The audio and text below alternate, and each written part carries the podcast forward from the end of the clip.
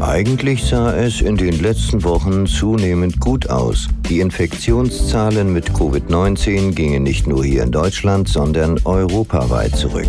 Zahlreiche Länder haben ihre Bestimmungen gelockert und es kamen wieder viel mehr Touristen ins Land. Doch seit einigen Tagen ändert sich das Bild schon wieder. Viele fürchten die ansteckende Delta-Variante des Virus und neue Restriktionen. Darf ich jetzt noch in den Urlaub fahren oder soll ich lieber zu Hause bleiben? Was ist im Moment überhaupt möglich? Welche Regeln gelten? Maria Sandoval von der LISA und selbst kürzlich im Urlaub hat den aktuellen Überblick und sie ist uns jetzt per App aus dem Homeoffice zugeschaltet. Hallo Frau Sandoval. Hallo, ich grüße Sie. Frau Sandoval, kann man derzeit wieder unbeschwert reisen?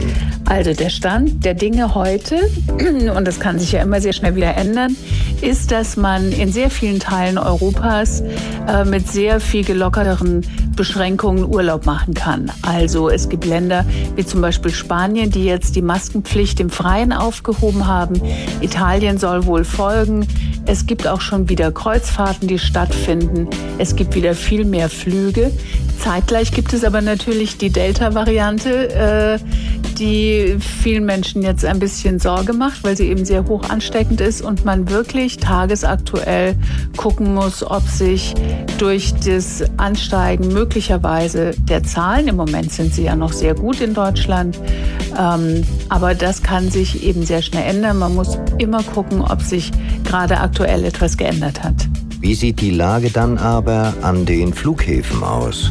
Ähm, man sollte sich ein bisschen mehr Zeit nehmen, also auch wenn man mit Handgepäck reist, nicht erst eine halbe Stunde vor Abflug äh, mal geschwind auftauchen, ein bisschen früher kommen, weil bei Check-in und äh, Boarding, bei der Sicherheitskontrolle äh, aufgrund der Hygiene- und Kontrollbestimmungen kann es länger dauern. Im Moment ist es noch nicht der Fall, weil jetzt noch nicht so viele Flüge unterwegs sind. Es kann sich aber eben auch immer sehr schnell ändern. Und da noch immer sehr viele Länder negative Tests einfordern, haben viele Airports auch Teststationen eingerichtet. Ähm, da muss man sich aber natürlich vorher erkundigen, ob man da mit Termin oder ohne Termin und was es kostet, ob es nicht besser ist, man macht den zu Hause schon. Und dann muss man wissen, aber das weiß man eigentlich auch, dass am Flughafen und im Flugzeug das Tragen von FFP2-Masken oder OP-Masken vorgeschrieben ist. Ausgenommen sind da Kinder unter sechs Jahren.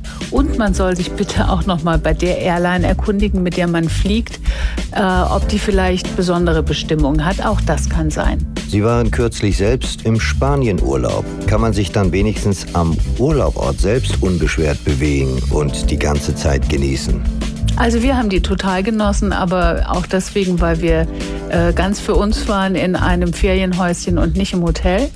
Aber es ist ja letztlich so, es schränkt ein das ein, was man, wovon man sich einschränken lässt. Also mich stört es nicht, eine Maske zu tragen. Im Gegenteil, ich fühle mich dadurch auch ein ganzes Stück weit sicherer. Insofern fühle ich mich dadurch nicht eingeschränkt das ist, glaube ich, wirklich im, im Auge des Betrachters. Ich finde es auch nicht schlimm, wenn ich im Restaurant vorher reservieren muss ähm, und da vielleicht ein Hauch Spontanität verloren gehen kann. Mir ist es relativ egal. Ich fand diese eine Woche Urlaub ganz großartig und mich hat nichts eingeschränkt. Frau Sandoval, vielen Dank für das Gespräch. Sehr gerne. Tschüss.